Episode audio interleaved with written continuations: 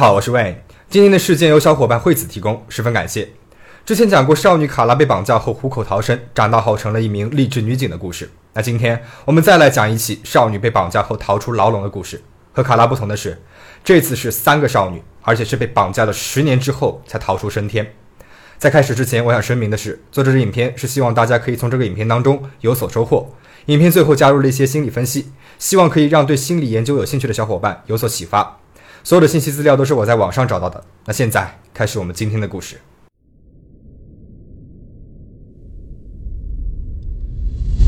阿曼达·贝里于1986年4月22号出生于美国俄亥俄州的克利夫兰。阿曼达有疼爱她的父母，还有一个姐姐，过着普通女孩的生活。原以为会这样平静的长大，正常的恋爱、结婚，但是没有想到，2003年4月21号。也就是他十七周岁生日的前一天，他的命运被彻底的改变了。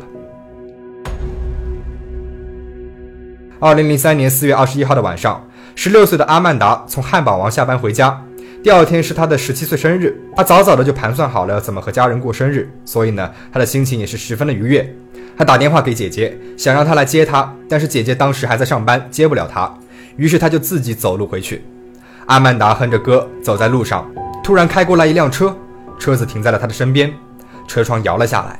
开车的是一个男人，男人的女儿和阿曼达是小学同学，他的儿子和阿曼达也一起在汉堡王打工，所以呢，阿曼达也算是认识这个男人的。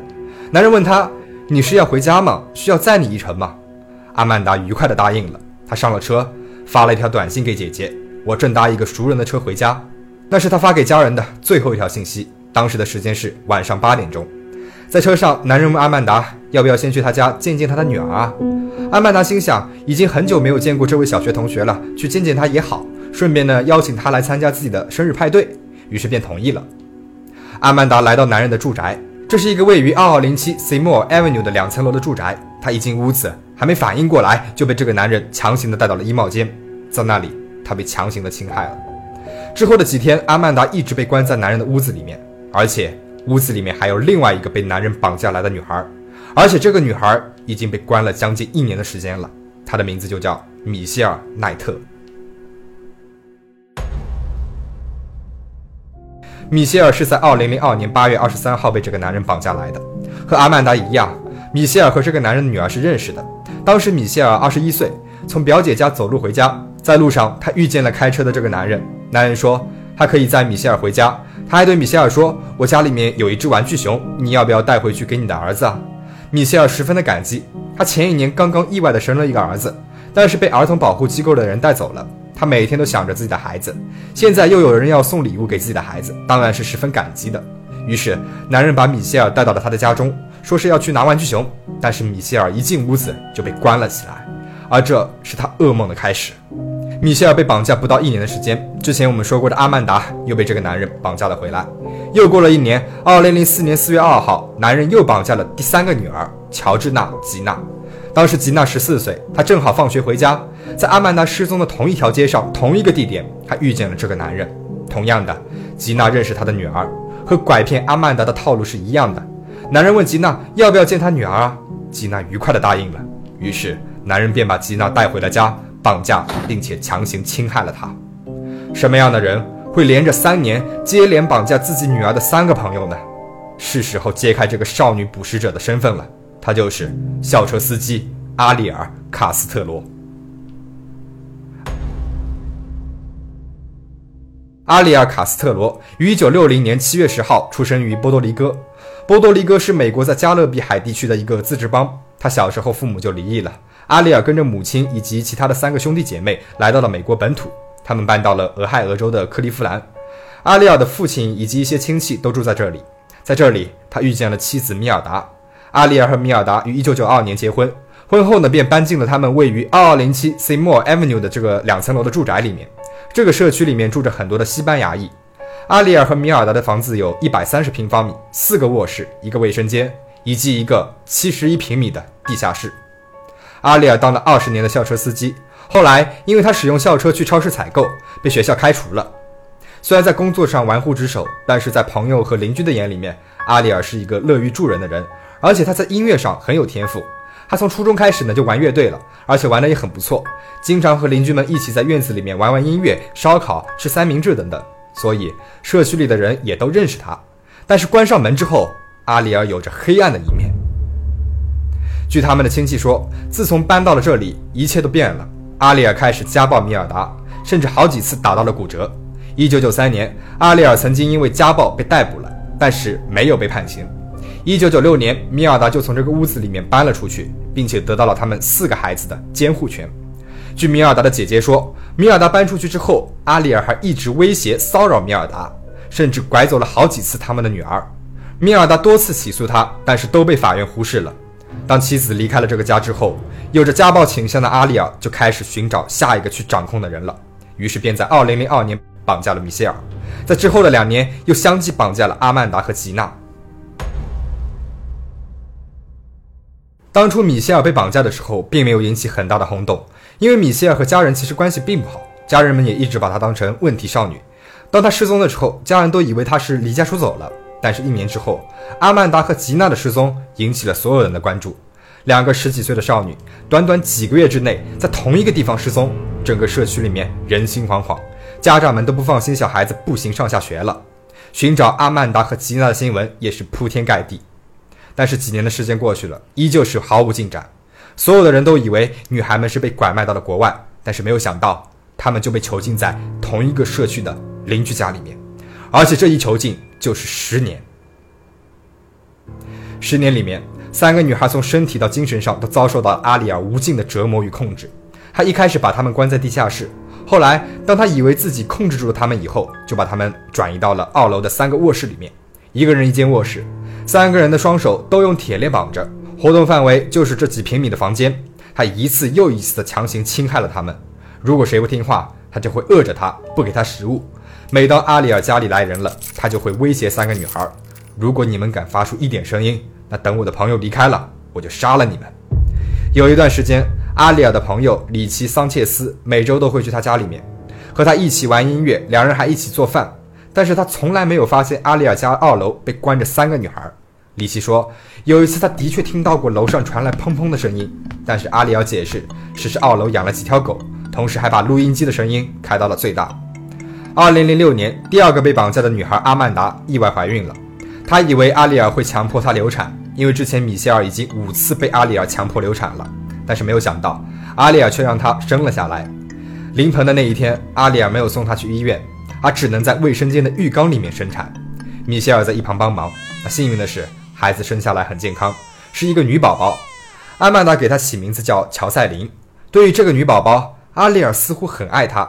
那一开始，乔赛琳只是待在阿曼达的房间里面，不能出房门。但是后来，随着孩子逐渐的长大，越来越想走出房门，阿里尔就会带着她去院子里面散步，而阿曼达依旧被铁链绑着。乔赛琳会经常问阿里尔，为什么妈妈被铁链绑着？时间一长，阿里尔有一天就把阿曼达松绑了。二零一三年五月六号，六岁的女儿乔赛琳从一楼来到二楼阿曼达的房间，跟阿曼达说：“妈妈，爸爸的车子不见了。”阿曼达从二楼的房间往外看，的确，院子周围都没有看见阿里尔的车子。阿里尔的确不在家里面，而且他的房间门没有被锁着。他意识到这是他逃跑的唯一机会。于是他跑出了房间，来到了一楼。前门是一扇玻璃门，被铁链锁着，只留着很小的一道门缝。求生的欲望让他一遍又一遍地撞击着门，大喊着：“我是阿曼达·贝里，谁来救救我？”阿曼达弄出了很大的动静，邻居们都听到了，包括住在对面的邻居黑人大哥查尔斯·拉姆西。查尔斯当时正在自己家里面吃麦当劳，他听到了女人的求救声，还以为是谁在家里面被家暴了，于是他就马上冲出了家门，跑到了对面。从外面把门撞开。那接下来，让我们听听查尔斯在现场接受采访的时候描述的整个过程。Hey, Charles, Charles, let me talk to you. I'm talking with Charles Ramsey. He's a neighbor. Uh, t- walk me through again what happened this afternoon. You, were, you, you heard screaming. Heard screaming. I meet my McDonald's. I uh, come outside. I see this girl going nuts, trying to get out of her house. So I go on the porch. Okay. I go on the porch, and she says, "Help me get out. I've been I'm, I've been in here a long time." So you know, I figured it's a, a domestic violence dispute. So I open the door, and we can't get in that way because how the door is, it's so much that the body can't fit through, only your hand. So we kick kick the bottom, and she comes out with the little girl, and she says, "Call 911." My name was Amanda Berry. Now, did you know who that was when you when she said that? When she told me, it didn't register until I got the call in 911, and then I'm like, I'm calling the 911 for Amanda Berry. I thought this girl was dead. You know what I mean? And and she got on the phone and she said, "Yes, this is me." And the detective, uh, Cook, Cook, right here, Detective Gregory Cook says, "Charles, do you know who you rescued?" I said, "I said." Now, and when did you see it? when did you see Gina? So about five minutes after the police got here. See, the girl Amanda told the police, I ain't just the only ones. It's some more girls up in that house. So they went up there, you know, 30, 40 deep, and when they came out was just astonishing because I thought they were going to come up with nothing. I figured, I mean, whoever she was, and like I say, my neighbor, uh, you, you got you got the, some big testicles to pull this off, bro. Because we see this dude every day. I mean, every day. How long have you lived here? I've been here a year. Okay. You see I'm coming from? Right. I barbecue with, with this dude. We eat ribs and, and whatnot and listen to salsa music. You see where I'm coming from? Yeah. and you had no indication that there was Not anything a, going on. bro, not a clue that that girl w- was in that house or anybody else was in there against their will. Because how he is is I just, he just comes out to his backyard, plays with the dogs, tinker with his cars and motorcycles, goes back in the house. So he's somebody that you look and you look away because he's not doing nothing but the, the average stuff. You see what I'm saying? There's nothing exciting about him. Well, until the day What was, what was the reaction on the girls' faces? I can't imagine to see the sunlight to be around. Bro, I people. knew something was wrong when a little pretty white girl ran into a black man's arms. Something is wrong here. Dead giveaway. Dead Charles, giveaway. Charles, thank you very much. Dead giveaway. Thank you very much for your 'Cause, uh, time. And either she homeless or she got problems. That's the only reason why she run to a black man. Charles, thank, thank you for being there, man. 撞开门之后，阿曼达抱着女儿从里面跑了出来，借了查尔斯的手机 拨打了911。Help me, I'm Amanda Berry. I've been kidnapped and I've been missing for 10 years and I'm, I'm here, I'm free now. 两分半后，警方赶到了现场。阿曼达告诉他们，还有两名女孩被关在阿里尔家里面。警方立马进入了二楼，打开了一个锁着的房间。被关在里面的是米歇尔。他看了警察一眼，然后跑到了过道，望向了窗外，突然呆滞了几秒钟。等他反应过来这一切都是真的时候，他跑向了警察，拥抱他，边哭边喊：“你救了我们，你救了我们！”过了几秒钟之后，另外一个房间又走出来一个女孩。警察问她：“你叫什么名字？”女孩说：“我叫乔治娜·吉娜。 I just look at her I, and I asked her, what, what's your name? She said, my name is Georgina De Jesus. We found them. We found them. 解救了三个女孩之后，警方根据他们的描述，立即在一条街上逮捕了阿丽尔。三个女孩失踪十年之后被找到了，整个城市都陷入了欣喜当中。警方也随即发布了新闻发布会，prayers have finally been answered. The nightmare is over. These three young ladies have provided us with the ultimate definition of survival and perseverance. 被逮捕之后，阿里尔被指控三起性侵罪、四起诱拐绑架罪。二零一三年七月十二号，对于阿里尔的审判开庭了。法庭上面，他说自己不是恶魔，只是一个普通人。最终，他被判刑终身监禁以及入狱一千年。二零一三年九月三号，阿里尔在监狱里面上吊自杀了。这起事件引起了全美的关注和讨论。自家的孩子被熟悉信任的人诱拐性侵十年，想想就让人不寒而栗。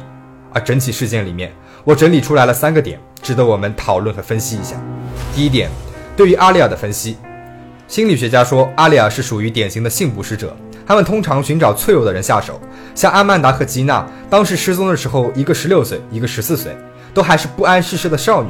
而米歇尔当时虽然已经是二十一岁了，但是据他的家人说，他有精神疾病，经常会对周围的环境感到困惑，因此呢，也成为了阿里尔的捕食目标。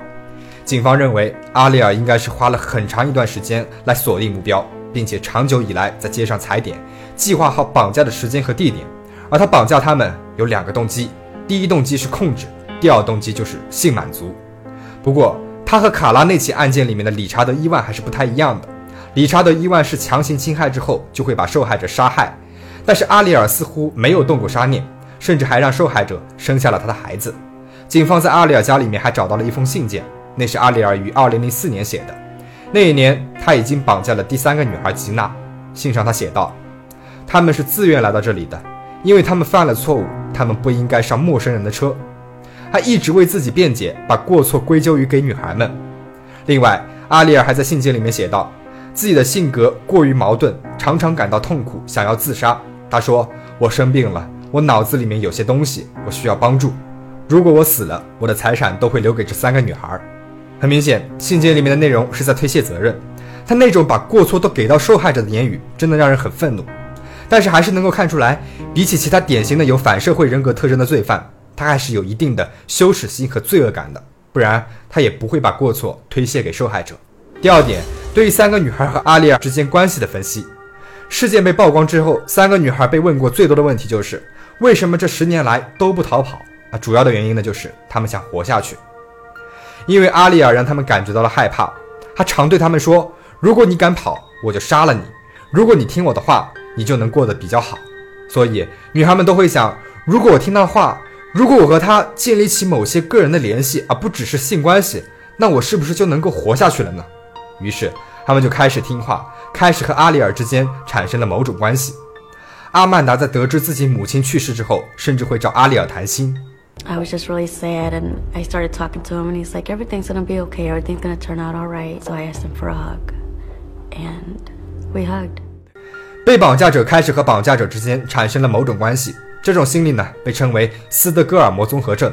而在和阿里尔的相处过程当中，为了让自己在这漫长的看不到头的时间里，不过多的去感受到那种痛苦，女孩们呢就产生了一种处理机制，叫做 dissociation。dissociation 是分离、分解的意思。我觉得在这里呢，可能叫做抽离自我比较准确。怎么理解呢？就是当时他们在被侵害的时候，他们会假装自己不是亲历者，而只是一个目睹着这一切发生的一个旁观者。这是一种在被绑架或者是被侵害的时候，让自己不那么痛苦生存下去的一个应对技能。The more we cried and showed him our pain and our sorrow, like he like got energy from that. Like it helped him. So, so we kind of learned. Yeah, we kind of learned, right? To like just don't cry, don't show him your pain, don't show him you're mad. 第三点，三个女孩之间的关系。三个女孩作为受害者，关系当然是十分紧密的。但是同时也是比较微妙的，他们有一个共同的敌人，那就是阿里尔。他们是站在同一条战线上面的。 当阿里尔惩罚其中一个人不给他食物的时候，另外两个会想办法分自己的食物给他。但是同时，他们有同一个投食者。那为了让自己活得更好，三个人会有一点争宠的行为。这一点也非常符合我们前面说过的斯德哥尔摩综合症。当时电视里面全是关于阿曼达和吉娜的失踪消息，却没有米歇尔的。看起来米歇尔是那个被抛弃的人，而这也影响着阿里尔对他的态度。他强迫米歇尔流产了五次，不给他东西吃，对他拳打脚踢，甚至是推下楼梯。但是当阿曼达怀孕的时候，却让她生下了孩子，还对孩子十分的疼爱。这一点上看，阿曼达是占了上风。在三个人重获自由之后，阿曼达和吉娜出了一本书，而米歇尔单独出了一本书，都是对这段经历的回顾。但是其中有很多的细节都不一样，可以从中窥得一二。三个女孩重获自由之后，重新学习如何过正常的生活。在经历了一段十年的病态关系之后，又该如何开始一段正常的亲密关系？这都是三个女孩在努力学习的。I still one day want to get married and have a family. You know that normalcy. 现在距离他们重获自由七年的时间过去了，女孩们也都早已开启了自己人生的新篇章。米歇尔换了名字，结了婚。阿曼达呢，致力于提高人们对失踪人口的关注；吉娜则在安博警报应急系统部门上班，帮助寻找那些失踪的人口。今天的故事到这就讲完了，希望大家可以保持警惕，保持安全。我们下期再见。